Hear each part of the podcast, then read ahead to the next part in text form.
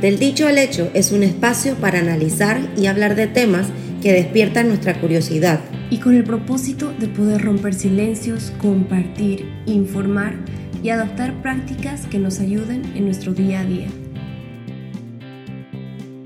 A todos, hoy nos encontramos con Lina Wilman. Lina es psicóloga clínica, especialista en orientación educativa y desarrollo humano, cuenta con un diplomado en educación familiar, un diplomado en bioenergética y técnicas terapeutas corporales y es experta en la sexualidad humana y la educación sexual con un máster en salud sexual y sexología clínica. Además de esto, es terapeuta holística y cuenta con más de 30 años de experiencia en el área clínica, educativa, social y de servicio comunitario. ¿Cómo estás, Lina? Ay, bien, gracias, Vanessa, Nicole, mucho gusto. Hola. Gracias por la invitación. Laura, gracias a ti. Eh, realmente tu currículum es wow, lo estaba viendo y, tienes bastante experiencia. Cuéntanos un poquito tú en qué, a qué te dedicas ahora mismo, qué estás haciendo ahora mismo. Bueno, chicas, la verdad es que yo tengo como un mix, ¿no? Ahí vieron, eso es como una ensalada de frutas, hay de todos los sabores.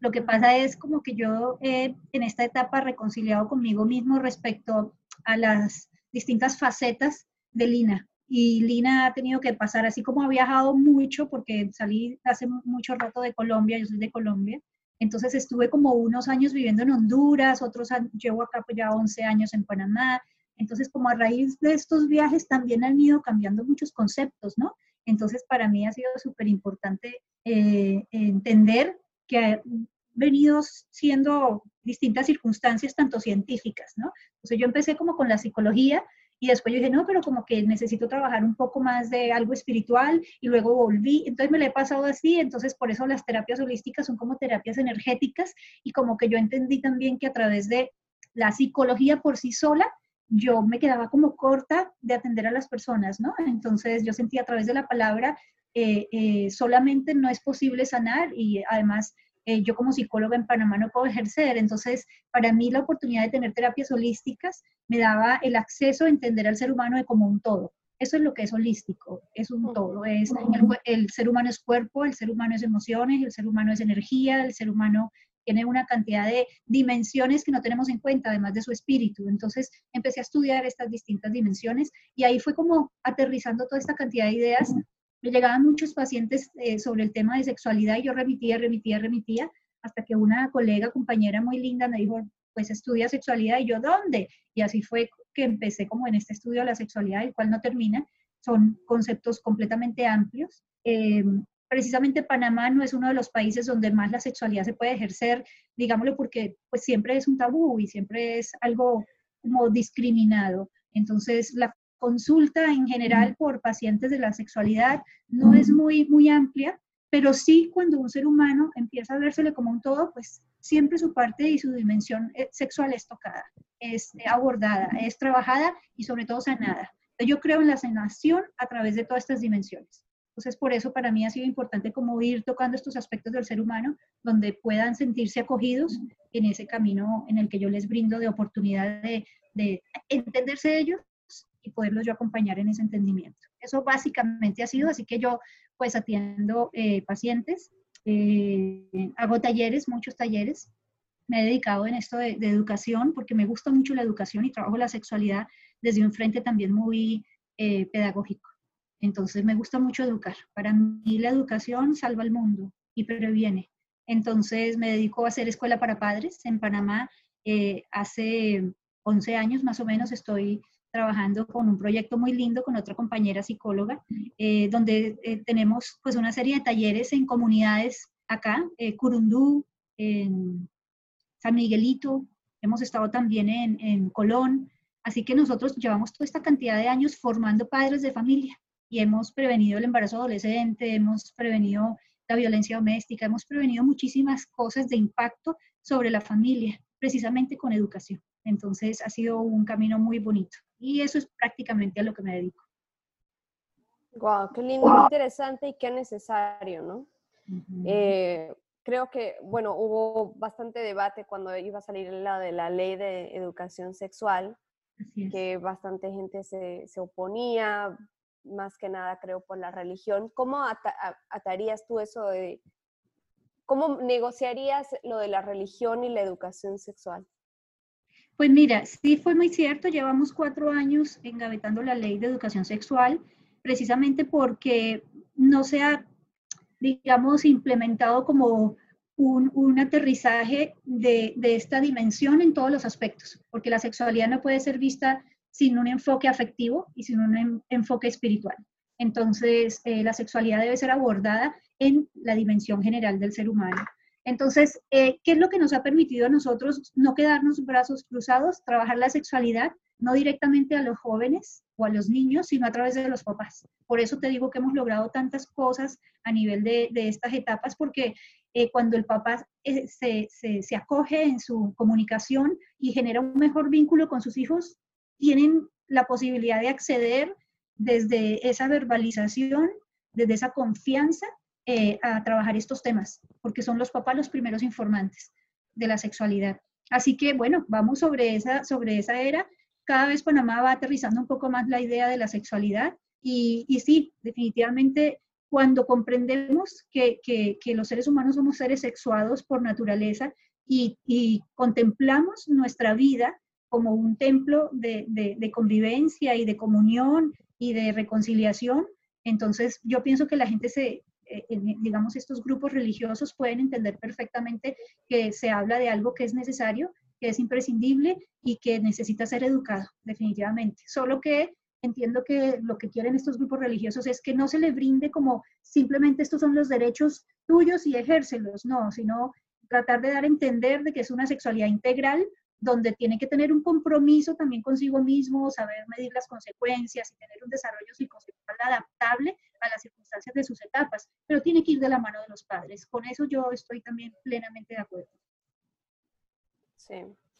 ¿Qué opinas sobre la sexualidad dentro de la cuarentena? ¿Cómo, cómo podemos, eh, tanto en pareja como uno solo, ahora que estamos encerrados, sin mucho que hacer, hay muchos que están trabajando, hay otros que no, eh, te desesperas de ver a la misma persona, eh, se arreglan y, y, por ejemplo, una de las preguntas es que, ok, nos peleamos, pero no puedo ir para ningún lado, me tengo que quedar encerrada con esta persona al lado y si tienes un cuarto, porque mucha gente no tiene dos cuartos o tres y que me encierro. Entonces, eh, ¿cómo, cómo desviamos eso o, o cómo lidiamos con eso ahorita mismo? Bien, gracias Nicole por esa pregunta, porque pues definitivamente eso ha sido algo que, que ha traído tantos estudios, ¿no? Ya hay muchísimas personas, yo no me dedico a la investigación, pero sí he estado pendiente de mucha gente que, que, está detrás de estas investigaciones y definitivamente se ha visto de todo.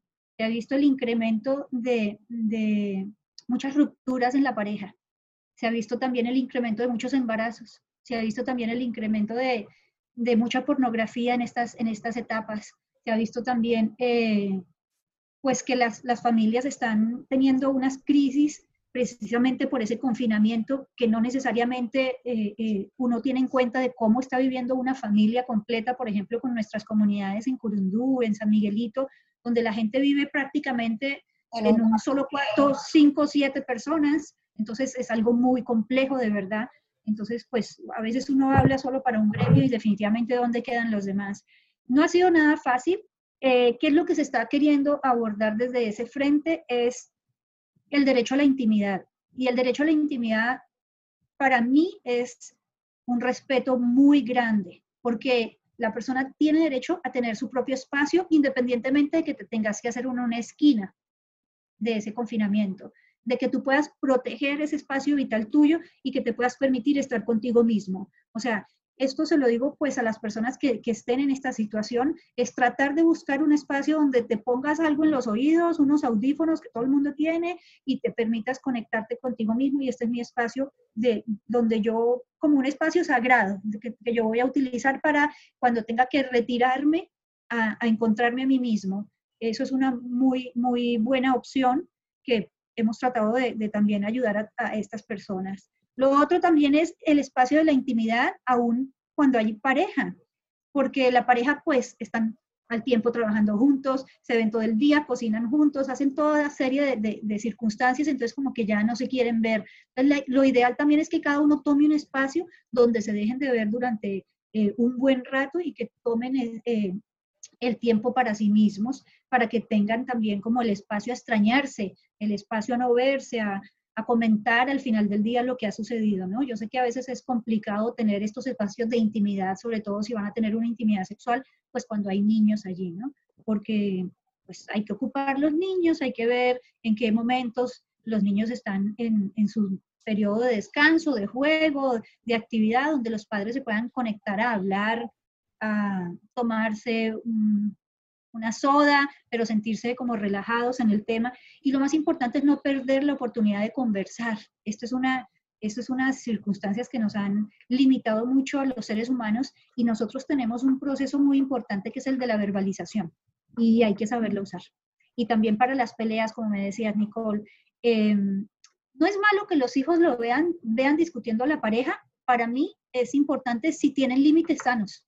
O sea, ellos tienen establecidos, no hay gritos, no hay eh, golpes, obviamente. Aquí como un semáforo en rojo. A veces les enseñamos así también a los niños y a las parejas para aprender a autocontrolarse o tener como esa inteligencia emocional donde dice, estoy en rojo, en este momento no quiero hablar. Entonces como que empiezan a identificarse con una serie de, digamos, simbolismos eh, donde ellos, ok, estás en rojo en este momento, ahora estoy en verde, ya puedo hablar contigo. Y lo mismo con los hijos, ¿no? Así les decimos, en este momento no puedo hablar contigo, hiciste algo que me ocasionó muchísimo malestar, entonces como que no. Eh, eso va a ayudar muchísimo, o sea, que si establecen unos buenos límites van a poder discutir y tomar su, su, frente, tomar su esquina como en un cuadrilátero y cuando se sientan en calma, en paz, para esto hay que respirar, para esto hay que contar, para esto hay que tomarse un vaso de agua cargado de, de mucha paz y tranquilidad para uno decir, por efecto placebo, me voy a calmar, voy a respirar, voy a contar y vuelvo a la escena. Y ya decirle a la persona que hablemos. A veces, no, que digo que hay como Ah, que, que, hay muchas veces que, que dice, se dice, no, no, no, no nos vayamos a la cama eh, habiendo peleado. Y yo era de las personas que decía, sí, no me quiero ir enojada a dormir. Y bueno, a mí mi novio me enseñó como que no, está bien irse a la cama a dormir enojados porque así te calmas y tienes tiempo para digerir todo y y calmarte un poco. Y en verdad como que hemos, yo he aprendido al menos que para mí de verdad que sí, sí sirve como que dormirla, como dicen, ¿no? Consultarlo con, la, almohada, dormir y, y, y, tranquilizarse un poco, que bajen los humos y al día siguiente uno se para como que, ok, ¿sabes qué? Discúlpame, te tenías razón o, o, que sea, ¿no? Para, con más ánimo para, para continuar hablando más que discutiendo. Entonces, sí, o sea, hay, cada pareja es un mundo, cada pareja es, totalmente diferente, creo. Entonces, Entiendo. hay que ver cómo... ¿Ustedes cómo ven? Una de las, eh, en algún momento leí una oportunidad para poder pelear en pareja es los dos desnudarse y sentarse en la cama a conversar. ¿Cómo ven eso ustedes? Interesante.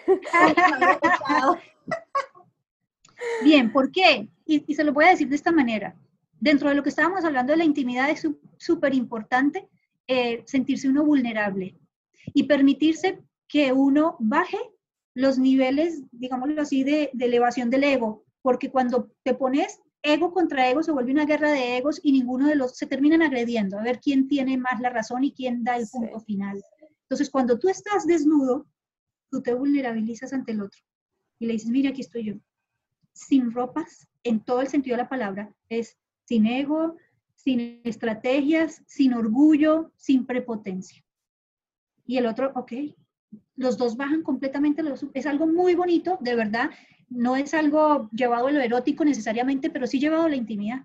Y te lleva a vulnerabilizarte y a sensibilizarte con ese otro de, mira, estoy despojado de todo lo que te puedas imaginar con qué peleo. Y entonces eso calma por completo eh, y baja el nivel de, de, de, atención de lo que la pelea pudiendo ser así traía, ¿no? por la guerra de egos en lo que se había convertido. Entonces es algo que algunas parejas lo utilizan, fíjate, para poder entrar en... Y, y lo mismo, como tú dices, son acuerdos. Entonces nos vamos a acostar en estas circunstancias o tomémonos de la mano y nos miramos a los ojos. Cuando te miras a los ojos también te estás vulnerabilizando, te estás permitiendo abandonarte y entregarte. Cuando tú te entregas, vences toda estrategia del ego. Entonces tomémonos de la mano y mirémonos. Y cuando te empiezas a mirar, bajas también esa profundidad, ¿no? Porque estamos viendo los ojos del alma. Entonces también son una serie de circunstancias que puedan adaptar la pareja para esto. Obviamente si están en un cuarto confinado, siete personas, no se pueden desnudar y los niños allí, ¿no? Pero en caso de que las parejas estén solas, que lo puedan hacer o que haya otro cuarto, ese tipo de cosas, es importante conservar los espacios de intimidad. ¡Wow! ¡Qué, qué interesante! Creo que podemos empezar con las preguntas de Instagram, nos hicieron varias. Eh, una de las preguntas es, Vamos a ver. Eh, ¿Cuántas veces a la semana es saludable tener sexo durante esta cuarentena? Mira, a mí me encantan estas preguntas porque normalmente eh, las personas solemos eh, interpretar que las relaciones sexuales tienen que tener una, como una medida. Entonces, que cuántas veces a la semana es bueno, que cuántas veces al mes, que si la pareja, esto no, digamos que los sexólogos no solemos utilizar una medida de comparación porque como, como existe persona eh, en su mundo, existen parejas en su mundo y, y existen contextos. Entonces, la pregunta en sí va dirigida a lo siguiente. Si estamos delimitando sexualidad de sexo o estamos delimitando no viendo la sexualidad simplemente como genital, todos los días son importantes. Y si todos los días son importantes a nivel coital, no pasa nada, porque también es lo que la pareja requiere. ¿A dónde voy con esto? Que la sexualidad debe ser vista con un conjunto de adecuaciones que involucren todas las dimensiones. Entonces, la pareja necesita sentirse o la persona necesita sentirse acariciada, se necesita sentir amada, se necesita sentir estimulada, necesita unos masajes, necesita un acercamiento a, a, su, a su piel, entonces, esta serie de adecuaciones no necesariamente llevan al coito o a la penetración, ¿no? Entonces, si no vemos la relación sexual como solo coital, eso depende de cada quien cómo quiera llevarlo. Entonces, las personas están acostumbradas a, a, leer, a investigar y decir, ay, es que yo vi que una pareja estable debe estar tres veces a la semana y eso no es garantía, porque también depende de lo que esa pareja esté viviendo como sexualidad. ¿Sí me, me hago entender? O sea, si esta pareja está viviendo coito tres veces a la semana y esto es lo que les favorece, bien por la pareja. Pero si la pareja X está teniendo intimidad sexual, encuentros eróticos, sensuales durante varios días de la semana, son maravillosos. De hecho, todos los días.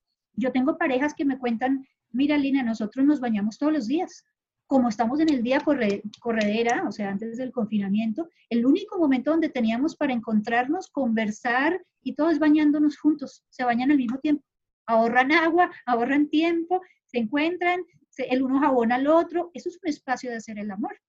Yo digo que yo, yo, he dicho que en esta cuarentena es como, como la prueba de fuego para las parejas, ¿no?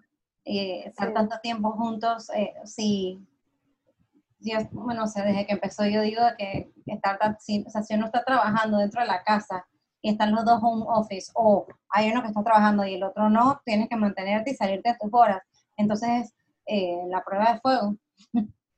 Sí. Ahí te das la razón. Sí o si no, pues.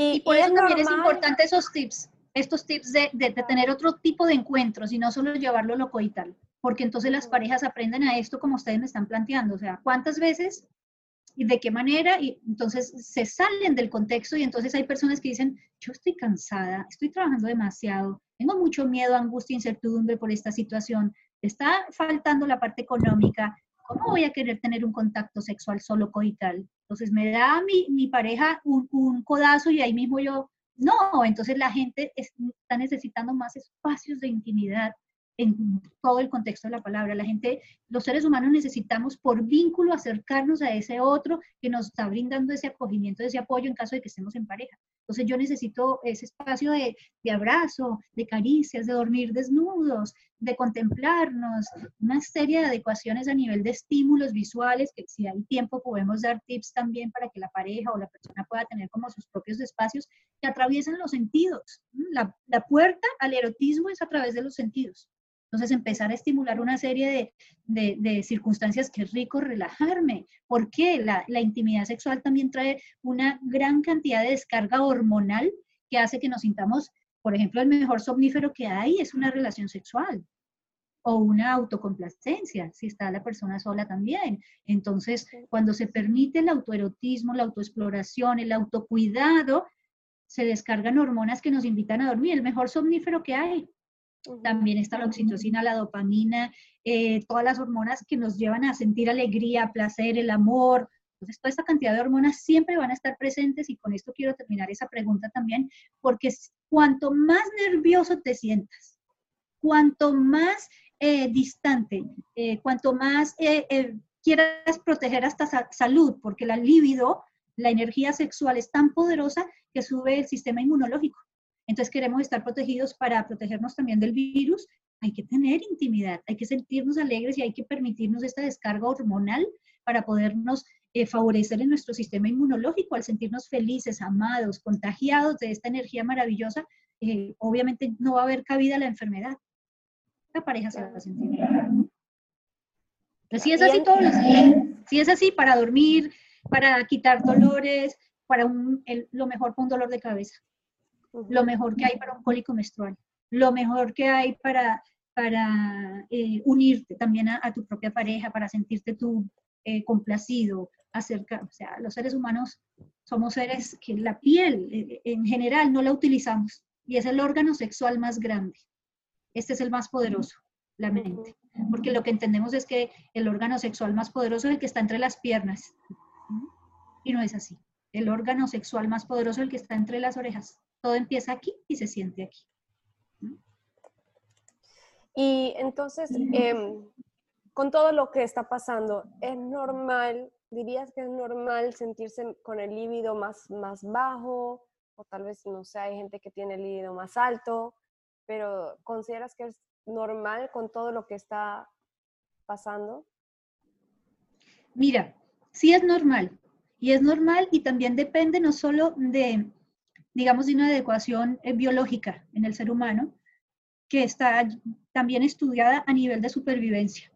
Yo no sé si ustedes recuerdan en el tiempo de las Torres Gemelas, bueno, yo que ustedes estaban jovencitas, pero en el tiempo de las Torres Gemelas se dio una, un episodio muy importante que se llamó el baby boom, que eran cuando vinieron una cantidad de embarazos después de este acontecimiento. Está pasando aquí lo mismo. Entonces, el ser humano, como necesita eh, eh, estamos en época de supervivencia, estamos sintiendo tantas emociones que nos están llevando, digamos, a este, a este cerebro más primitivo, necesitamos ese apego, ese contacto, esa supervivencia. Entonces necesitamos también eh, encontrarnos sexualmente con ese otro si lo tenemos y necesitamos ese espacio. Entonces es muy variable, pero también está la parte psicológica. Si yo pienso que la sexualidad es mala, pecaminosa, es sucia, cochina, vulgar, pues obviamente yo voy a estar pensando en esta etapa en, sexo. ¿Me explico? Pero si alguien sabe y ha trabajado su sexualidad, la ha sanado y ha atravesado este momento como algo y lo ve normal, sano y saludable, porque la sexualidad es salud, entonces esta persona se va a permitir tener más contactos y encuentros sexuales, porque le va a permitir sentirse en armonía, sentirse bien y, y, permitirse sentir la vida en medio de toda esta situación que lo que estamos viendo constantemente es la muerte, ¿no? Entonces, es un proceso doble. Sí, porque al final eh, a, muchos puede ser que se le quiten las ganas o, o sabes que estoy muy estresado, ansioso, eh, se me murió alguien que yo conozco, algún familiar o qué sé yo, y no, pero es todo como un círculo, ¿no? Como, como, como seguimos en el, en, el, mismo hueco donde estamos, porque no podemos salir de ahí. Entonces, eh, al final el problema es que cuando uno cae, o sea, hay muchas personas que pueden caer en la depresión entonces se voltea totalmente todo. Así es. Pero si tú quieres permitir crear un encuentro amoroso, un intercambio positivo, debes permitirte ser vulnerable hacia el otro y tener lo que yo llamo empatía sexual. Es necesito abrazo, necesito besos, bésame mucho, necesito un masaje, necesito que, me acaricies, necesito que tú eh, tengas un encuentro conmigo que no necesariamente tenga que ser eh, eh, coital. Entonces, cuando tú te permites tener esa empatía y pedirle al otro lo que tú estás necesitando, queriendo, deseando, anhelando para sentirte a gusto, es perfecto. Entonces, lo que vamos a hacer es que se va a crear una intimidad con una intención muy positiva de encuentro entre la pareja. Y volvemos a lo mismo. Estoy sintiendo ansiedad. ¿Qué es lo mejor para la ansiedad? ¿Qué es lo mejor para el estrés? ¿Qué es lo mejor para la depresión? Tener encuentros amorosos. El ser humano necesita sentirse bien consigo mismo. Lo que pasa es que volvemos a lo mismo. Toda este, esta cultura, esta educación que hemos recibido nos han hecho ver la sexualidad como postergada solamente para la procreación. ¿De acuerdo? Entonces nosotros venimos con este chip y venimos con este ADN cruzado en el que nos permitimos es ir acorde a lo que vaya sucediendo. Entonces, por eso hay etapas de nuestra vida que donde nos, aunque estemos necesitando mucho afecto, mucho amor, mucho encuentro y mucho vínculo, lo que hacemos es distanciarnos del otro y juzgar, criticar, pelear y hacer una cantidad de cosas que lo que van a hacer es alejar mucho más eh, eh, a las parejas, ¿no? Claro. Otra pregunta es, eh, a ver, ¿cómo mejorar la comunicación en pareja? Bien, la comunicación en pareja, digamos que este es como el eje, es el ombligo central de una relación, porque si no existe la comunicación, no va a haber oportunidad de poder tener ninguna de las áreas completas. La pareja necesita poder hablar de todo lo que está sucediendo. Y hay parejas que se acostumbran a hablar de ciertas cosas, entonces se vuelven coequiperos, compañeros, eh, hablemos del trabajo y, y hablan muy bien y se sienten muy buenos compañeros. Hablemos de las familias de cada uno hablemos de los hijos y cómo lo estamos eh, criando, hablemos del futuro, lo que queremos tener, los que no tienen hijos, hablemos, entonces, si no hay un punto de encuentro en la comunicación de esta pareja, menos se va a hablar de la sexualidad, ¿no? Que es el tema también que nos, que nos ocupa en, este, eh, en esto con ustedes. Entonces, ¿qué hay que hacer? Tener sí o sí de, de lineamientos de cómo comunicarnos. Permitirse esto que estábamos hablando al principio, tener unas reglas, unos acuerdos, tener una proximidad donde se, eh, digamos, que la pareja se permita estabilizarse a través de organizar sus, sus, horarios, porque uno no organiza horarios. Entonces, ¿cuándo hablamos? Antes hablábamos cuando salíamos el fin de semana por ahí a, a tomarnos algo y ya, un café. No, hay que sentarse y decir, los viernes son para conversar. ¿De qué? De todas estas áreas. ¿Cómo te estás sintiendo tú eh, con tu familia y mi familia? ¿Cómo te estás sintiendo tú en esto que está pasando? ¿Cómo te estás sintiendo tú en estas circunstancias? Entonces, definitivamente necesitamos que la pareja tenga un espacio vital donde se centren a comunicarse. Puede ser una hora, pero que la establezcan para hablar sobre todas estas áreas. Pero para mí sí debe ser algo que tiene que estar instaurado como un horario, como decir vamos a misa como decir vamos a ir a, tal eh, sitio, como decir vamos a sacar a los niños a, jugar. O sea, debe tener la pareja un espacio exclusivo para poder compartirse y comunicarse. Si no lo pueden hacer verbalmente, se lo escriben y escriben lo que quieren hablar durante la semana. Llevar como un diario, voy a escribir esto y quiero comunicarme contigo y cuando llegue en el momento de hablar, con las adecuaciones del semáforo, de agarrarse de la mano, de verse los ojos, del, como lo quieran hacer. Si no están bien en el momento, lo postergan, pero lo cumplen. Para mí eso es súper importante. Si no hay comunicación... naturalmente? Debiera pasar naturalmente, pero no sucede y se pierde en el contexto, porque cada uno toma como sus esquinas. Por lo mismo que yo te decía, no se, no se permiten ser vulnerables. Debiera ser espontáneo, pero te voy a decir una cosa, la sexualidad también debería ser espontánea y no se da. Entonces, si dejamos, hay cosas que las dejamos a la espontaneidad, pueden morir, pueden eh, dormirse. Entonces, hay cosas que hay que permanecer activas. Y si no hay espontaneidad, también volvemos a lo mismo. Si la pareja es espontáneo comunicarse, genial. Si es espontáneo tener intimidad sexual, genial. Pero ¿y si no? Ahorita hay, hay alguien que quiere entrar como a la reunión, creo. Bueno, no, el, tiempo se, se alargó. Ya, sí, ya la acabo de poner más. Eh, a ver, otra pregunta dice, ¿qué consejos tienes para que cada uno tenga su tiempo aún estando en cuarentena? O sea, el tiempo propio, me imagino, de la persona. Y lo que Hay que transitar esto. Dime. Que es lo que decíamos, que, que, que, la persona a veces están en un cuarto con cuatro personas y es como que, ajá, ¿cómo, ¿cómo hago para tener mi propio espacio o mi propio tiempo? Para mí es importante que cada persona empiece a indagar qué es lo que quiere lograr en este tiempo. ¿Cómo se está permitiendo tener el, el, el transitar en este tiempo? O sea, si es una persona que se está dedicando a trabajar en su profesión, organiza su tiempo. Si es una persona que está dedicándose a aprender cosas, si es una persona que está adentrándose a aprender acerca de su espiritualidad, de, de, su sexualidad, de intimar o de tener una mejor relación con sus hijos, para mí depende de lo que cada persona esté, pues para mí es básico primero empezar a que la persona empiece a darse cuenta yo qué quiero lograr en, este, en esta etapa, cómo quiero yo sentirme cuando esto pase, cómo quiero yo salir cuando esto termine. A veces ahorita está muy de moda decir que si no has leído un libro en esta cuarentena, entonces no hiciste, que si no, no es, para mí no es una camisa de fuerza, para mí hay que relajar el tema, ¿no?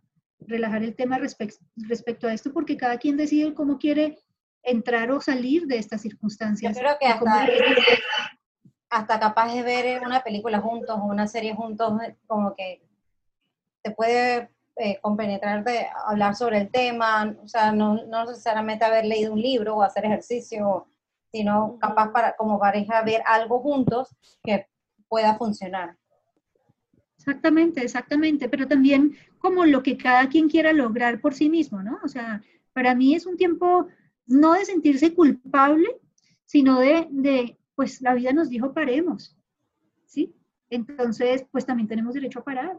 Y ahí tenemos derecho a sentir que hoy no queremos hacer, hacer nada y hay días en los que decimos quiero hacer muchas cosas y yo pienso que uno se tiene que permitir como transitar la, la, la ola, ¿no? Como quiera, unas veces nadando, otras veces con su tabla, otras veces ahogándose, eh, sumergiéndose, o sea, para mí hay que sortear la ola como vaya viniendo también porque cada quien decide si a esta etapa le sirve o no le sirve. Entonces, en esa medida, para contestar la pregunta que Vanessa me hizo, dependiendo de lo que cada quien quiera, buscar los espacios para irlo logrando. Buscar el espacio de quiero dedicarme a mí y organizarse, organizarse. A todos nos ha pasado que queremos hacer mil cosas y no terminamos haciendo. O sea, yo tengo mil planes que todavía no estoy cumpliendo a la totalidad. Digo, ok, me voy a tomar el tiempo. Esa fue una de las preguntas. Mm, ¿Cuál? Dímela. Eh, ¿La tienes ahí, Vani? A ver. He completado mi to-do list. Eh, ah, eh, ayuda. Siento que durante esta cuarentena hice un to-do list muy grande y ni he llegado a la mitad. Bien, es, lo mismo que estaba diciendo. Yo pienso que para esta persona es suavízate, reconcíliate contigo, date tu tiempo y permítete ver la prioridad. ¿Qué es, qué es más importante para ti y qué es más urgente? Lo más importante lo puedes atender en circunstancias en las que tú te permitas organizarte. Y lo urgente, o sea, en el día a día hay cosas que tienes que hacer, o sea, yo tengo que cocinar, yo tengo que eh, atender a mis hijas, atender a mis perritas, atender a mis plantas, yo tengo que muchas cosas que hacer, pero también para mí es prioridad sentarme a estudiar, a preparar mis talleres, mis módulos. Estoy haciendo un posgrado, estoy haciendo un diplomado a la vez eh, online, así que yo estoy queriéndome repartir durante todo este tiempo pero hay que adecuarse, ¿no? Y lo que cada quien vaya queriendo es ir aterrizando como estas ideas para que puedan irse organizando sin presión, que es prioridad y aunque tengas un to-do list muy grande, es permítete navegar, navegar y profundizar y sin ponerte mediciones, ¿no? Porque lo que a uno lo estresa es, tales personas han hecho esto y esto y esto y esto y yo no estoy haciendo. No, para mí, relajarse, relajarse poniéndose las adecuaciones necesarias para que no te sientas mal. Es importante, ¿saben qué también?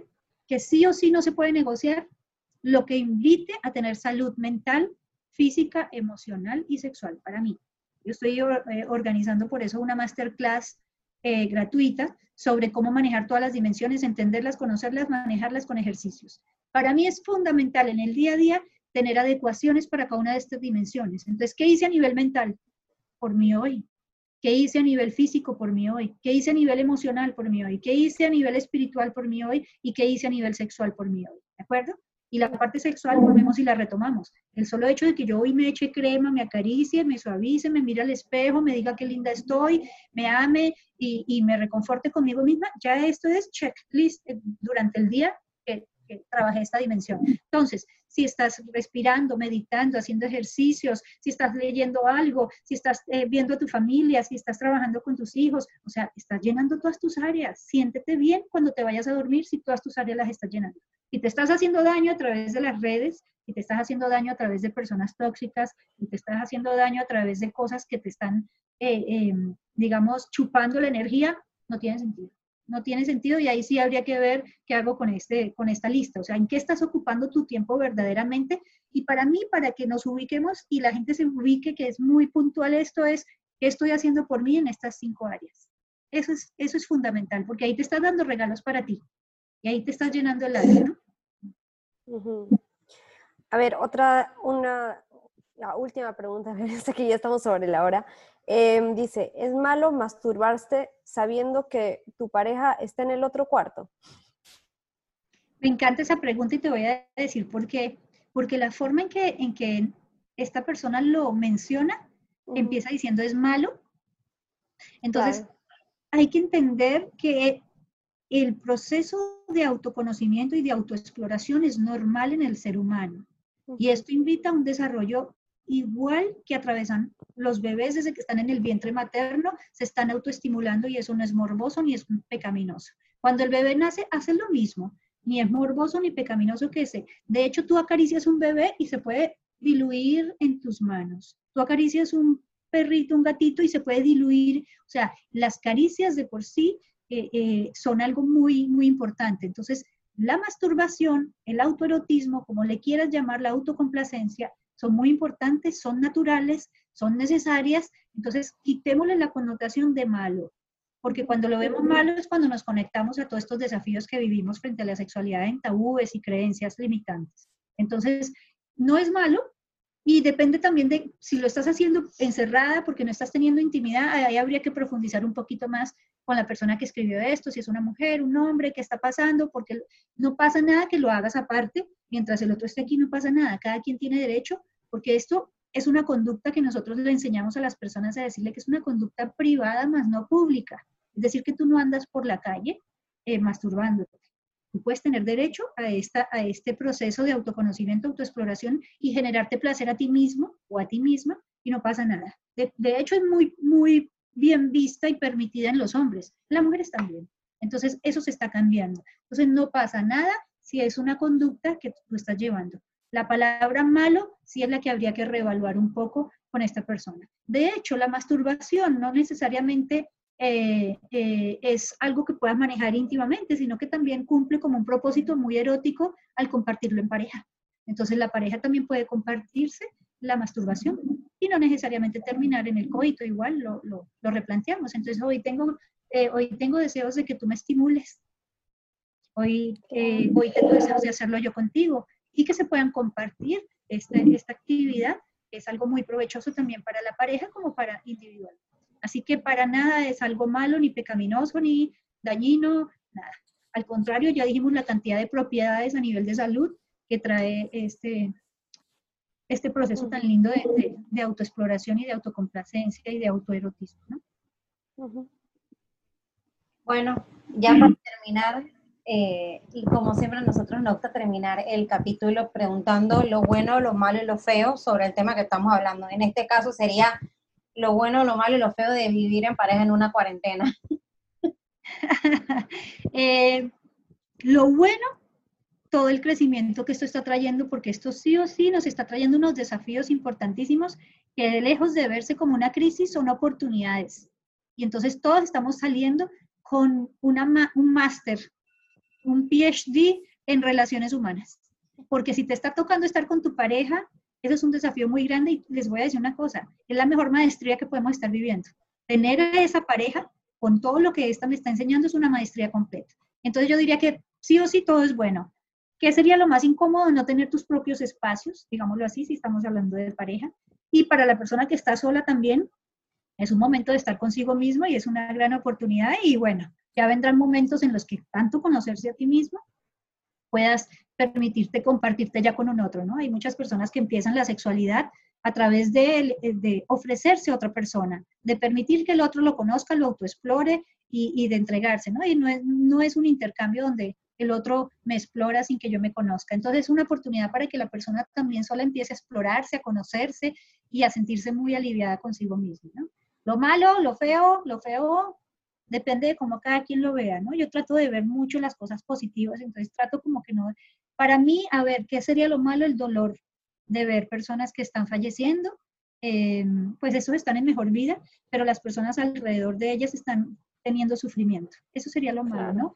Lo malo también es no ser empáticos con el dolor ajeno, olvidarnos de las otras personas que están afuera. Eso también vendría siendo para mí algo como, como muy triste. Eh, no sé qué otra cosita tienen. ¿Y algún, alguna, alguna recomendación que tengas, algún libro que piensas que la gente debería leer o un documental? O... Y es maravillosa también esa pregunta, sobre todo porque depende de lo que cada quien esté transitando. Entonces, para mí, si, si me piden a mi recomendación, yo diría, cada una de las cosas que le generen a ustedes bienestar en cada una de sus dimensiones. A nivel mental hay que leer, hay que estudiar, hay que prepararnos a nivel emocional, cosas que nos ayuden en el, autocontrol, en, mucha inteligencia emocional, mucho centramiento, mucho aquí a la, hora. A nivel físico hay que hacer ejercicio, hay que mover el cuerpo. Por ahí tú nombraste que yo ah, eh, eh, también hacía algo de bioenergética y eso es pura salud del cuerpo. Ahorita estoy haciendo muchas cosas a nivel de, del trabajo. Día que el cuerpo no se mueve, no estoy hablando solo de ejercicio, estoy hablando de ejercicios neuromusculares con respiración que son muy suaves, pero que permiten que la energía vuelva al cuerpo. Eso es bioenergética, que la energía se permita volver a darle vida a este cuerpo que no lo, que no, que no lo tenemos en cuenta. Entonces, sobre el cuerpo hacer muchas cosas y sobre eh, la parte de la sexualidad también. Yo, por ejemplo, me estoy leyendo eh, el poder de la hora, que me ah, parece maravilloso. El, el, orgasmo tántrico para mujeres, ahorita estoy preparando un taller, entonces también el derecho al goce, o sea, como libros siempre de espiritualidad y de sexualidad, porque esos son como mi, pasión más grande. Eh, series, eh, Sexual Education, quienes quieran empezar a ver cómo es un poquito fuerte las escenas, si lo digo, si lo van a ver con sus adolescentes que sean mayores de 16, 17 años, y que los papás tengan ese encuentro de comunicación con sus hijos para poder entablar ese, esa, esa, oportunidad. Eso es otro tema muy importante que estoy, que, que, quiero trabajar, cómo hablar de sexualidad con los hijos y aprovechar estas etapas ahorita de confinamiento para eso. Eh, comer, rezar y amar, si no se la han visto, es una gran oportunidad, sobre todo las personas que están solas. Eso es muy bonito volverla a ver. Cada vez que uno ve estas, estas películas, vuelve y, y entiende nuevos conceptos. Así que yo, yo creo que a mí me encantó eh, Sex Explained en, Netflix. es, ok, no la he visto. Es muy buena. Bueno, ahora tienen uno Coronavirus Explained, muy buena, de un capítulo, pero que te explica con, con bases, con, con estadísticas eh, reales de lo que está pasando, dónde estamos parados, dónde estaba, por ejemplo, el de coronavirus te dice dónde estaba, por ejemplo, eh, de aquí a el SARS, el, el, la, la peste negra, la española, o sea, dónde estamos ahorita mismo. Entonces es muy bueno y también hay una de Sex Explain que es muy bueno también. Genial, genial. Bueno, esa es una gran oportunidad para uno aprender. Yo a veces quisiera que, que, que, tuviera todavía más tiempo para hacer todo lo que me queda faltando. Así que es una gran oportunidad. Ahorita me voy a meter a estudiar inglés. Yo no sé inglés, así que casi voy a cumplir 50 años. Y yo dije, voy a aprender inglés en este confinamiento. Entonces es algo que también me estoy poniendo en lista. Sí. Bueno, a ver si nos pasas por ahí tus masterclass para que lo pongamos, para que la gente también pueda verlo. Y digamos, ese de eh, la sexualidad tántrica y eso me parece súper interesante, o sea que eh, para que la gente pueda, pueda, pueda, pueda acceder a eso y pueda meterse a, ese, a esa tu clase. Hoy publiqué, hoy primero de mayo publiqué las próximas actividades de los próximos sábados de mayo que voy a tener. El 9 de ah, mayo voy a estar con siete conferencistas trabajando sobre recursos espirituales en cuarentena. Luego del 9 de mayo viene el 16 de mayo que voy a estar haciendo la masterclass con todas las dimensiones del ser a trabajar. esa es gratuita. Y luego viene un taller de sexualidad femenina que estoy cobrando súper económico eh, para hacerlo también online y eso viene para el 20 algo de mayo, no me acuerdo, del el 9, el 16 y el 24 de mayo creo que es sábado, todos estos sábados y ahí voy a tener la de taller de sexualidad femenina. Así que están cordialmente invitados a visitar mi página web eh, arroba lina.will, ahí está toda la descripción, lo que hay que hacer, los pasos para que se inscriban y todo. ahí te pueden contactar si alguien se quiere comunicar contigo o quiere una sesión contigo y eso. Sí, igual se los paso por, por el WhatsApp para que lo puedan postear si quieren eh, compartir, para que la, más gente se beneficie de esto. Ahorita lo más lindo es compartir. Para mí es compartir. Y los libros que estabas leyendo también para, para compartirlos ahí como recursos. Bien, bien. Súper. Muchísimas gracias, Lina. Gracias a ustedes, Vanessa, Nicole. Gracias, gracias. Conocerlas, verlas y compartir este rato. A la orden lo que gracias. Mil gracias. Chao. Chao. Saludos.